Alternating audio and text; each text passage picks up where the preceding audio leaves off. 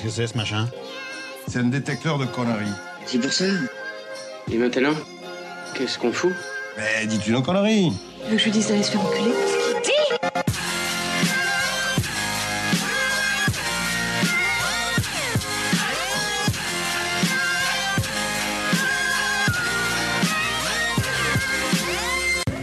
Vulgaire? Je trouve ça vulgaire Oui, je trouve ça vulgaire.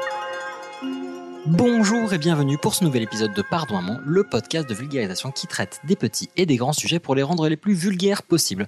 Aujourd'hui, avec moi pour vous divertir, et bien je serai, je serai tout seul en fait, hein, parce que bon bah malheureusement voilà, on a pris des petites vacances et puis là avec la rentrée bah, de nos de nos activités professionnelles respectives, c'était un petit peu compliqué de trouver un moment de disponible avec tout le monde pour refaire un épisode bah, à l'ancienne, c'était reparti.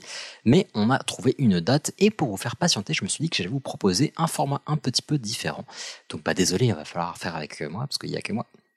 Mais voilà, j'espère que ça vous plaira quand même, parce que je, vous, voilà, vais vous raconter raconter, bah non, je ne fais pas d'accent. Non, je vais vous raconter une petite histoire, et cette histoire, c'est celle de Didier. Didier Ier, roi de Bazoche. Didier Ier, roi de Bazoche, qui est-il? Bon bah déjà Didier, il pas des masses dans la monarchie. Des Louis, des Philippe, en veux-tu, en voilà, mais des Didier pas tant que ça. Toutefois, on va commencer par la Bazoche, parce qu'on ne sait pas trop ce que c'est. C'est un royaume vraisemblablement, mais on y viendra plus tard. Commençons par l'origine de la Bazoche.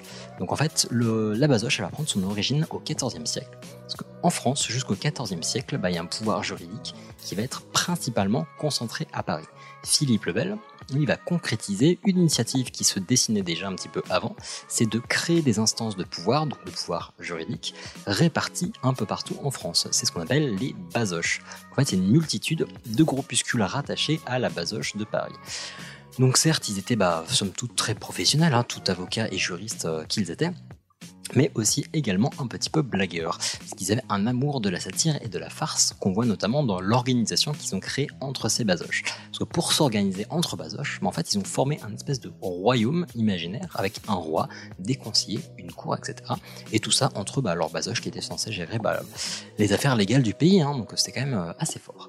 Ils ont également écrit des pièces de théâtre satiriques qui ont été interdites par Philippe le Bel, parce que bon, bah, vraisemblablement, ils n'avaient pas tout à fait le même humour.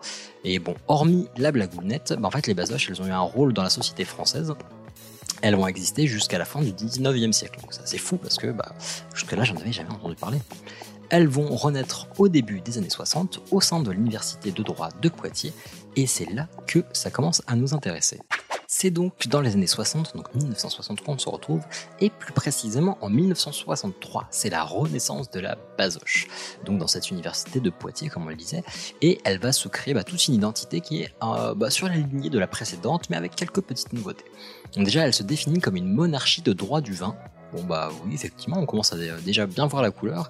Et sa devise, c'est boire, bite et bien. Je vous rassure, hein, j'ai pas un rhume, c'est bien boire, bite et bien comme boire vite et bien, mais avec une bite au milieu. Bon bah, on commence déjà à voir un, petit peu leur humour. Euh, globalement, c'est des petits filous qui aiment bien faire des blagues. On va comme accrocher sur la façade de la mairie une banderole avec marqué dessus changement de propriétaire le lendemain des élections législatives. Plutôt rigolo et plutôt gentil. Et aussi boire beaucoup. Et biter bien, hein, d'après leur devise. Donc en 1975, le royaume connaît l'élection d'un nouveau roi, ce qui est pas très monarchique d'un certain côté. Enfin, c'est un peu surprenant de leur part. Mais bon, nouvelle élection et c'est un certain Didier Pigano euh, qui sera le nouveau roi. Et donc, à partir de maintenant, nous le nommerons euh, Didier Ier roi de Bazoche. Alors déjà, pourquoi ce cher Didier a-t-il été élu? Eh bien, tout simplement parce qu'il était en retard à la réunion. Voilà, c'était le c'était le dernier arrivé et vu qu'il n'était pas là, les autres ont dit bah ça sera lui le roi. Parce que c'est comme beaucoup de responsabilités d'être roi d'un tel royaume. Donc euh, bah voilà, c'est bah, c'est ce cher Didier qui a qui a écopé de ça quoi. En 1977, donc deux ans plus tard, le roi et les sujets, euh, qui se musaient jusque-là quand même, mais donc le roi et ses sujets souhaitent faire retrouver à la Bazoche sa place d'antan auprès des grands de ce parce que quand même, euh, il y a quelques centaines d'années, c'était la classe la Bazoche. Donc les grands de ce malheureusement, bah, n'ayant pas été prévenus, euh, bah, ils ne les ont pas invités à l'anniversaire de la reine, la reine Elisabeth II, par exemple, parce que c'est un petit peu dommage. Hein. Euh, mais en bon monarque respectueux de l'étiquette, et bah, Didier va envoyer un télégramme à Buckingham en disant, je cite, Impossible to come to have tea with you because of exams. Stop. Congratulations. Stop. Boire, bite et bien. Signé Sa Majesté Didier Ier, roi de Bazoche. Plutôt classe. Donc je traduis au cas où vous ayez quelques, euh, quelques réticences, on va dire. Euh, impossible de venir prendre le thé avec vous à cause des examens. Félicitations, boire, bitez bien. Bon, ça reste classouille, hein, mine de rien, il a quand même mis un petit peu les formes, et puis dans l'honnêteté, hein, désolé, il y avait les examens. Euh, malheureusement, pas de réponse de cette chaîne euh, chère reine. Euh, ce sera un échec, mais bon, c'était un essai euh, plutôt intéressant.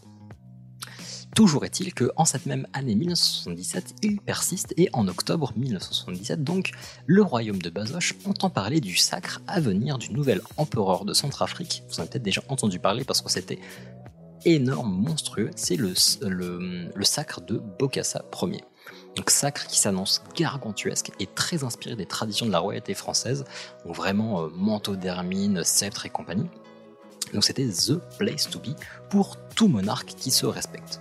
Donc Didier Ier fait envoyer un message à Bokassa où il explique la grandeur du royaume de Basoche et finit par euh, vous qui êtes très soucieux de la tradition française, vous n'avez plus qu'à inviter le roi de Basoche.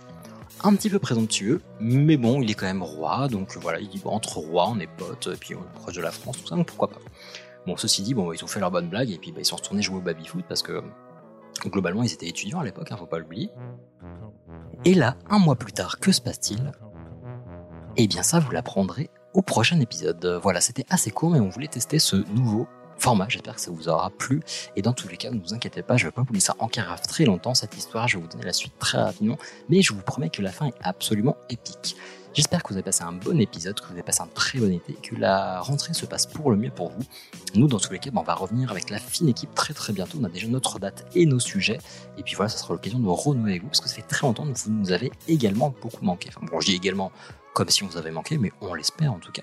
Ceci étant dit, bah, ça nous fera extrêmement plaisir si vous pouvez nous soutenir sur les réseaux sociaux, nous envoyer des petits messages, des likes, des commentaires. Ça nous fait toujours très chaud au cœur. On a reçu plein de messages cet été, ça nous fait toujours, toujours du bien. Et si vous pouvez mettre des étoiles bah, sur les applications que vous utilisez où on peut mettre des étoiles, et bah, ça nous fait toujours extrêmement moment plaisir. Ça fait deux fois moment, mais ça me fait plaisir. Voilà, je vous le partage. Ceci étant dit, bah, prenez soin de vous, prenez soin les uns et les unes des autres. Et puis bah, on se retrouve très vite. Allez, ciao.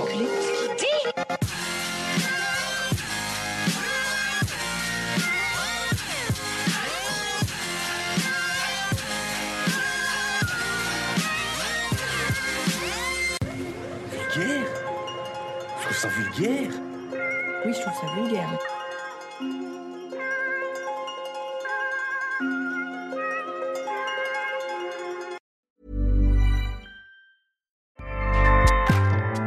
ACAST powers the world's best podcasts.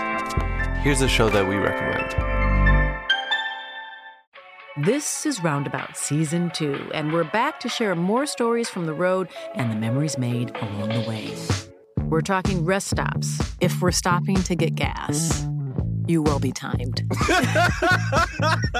you will be for sure.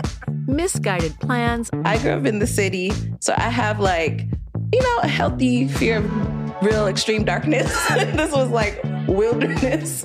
a lot of laughs, Y'all weird, but you, yeah, you, you were different. Like you were real different, bro. I can't really put my finger on it. and so much more. Just goes to show that unexpected things sometimes are the best when it comes to a road trip. Roundabout Season 2, presented by Nissan, is live now with new episodes rolling out every Thursday. Listen and subscribe wherever you get your podcasts.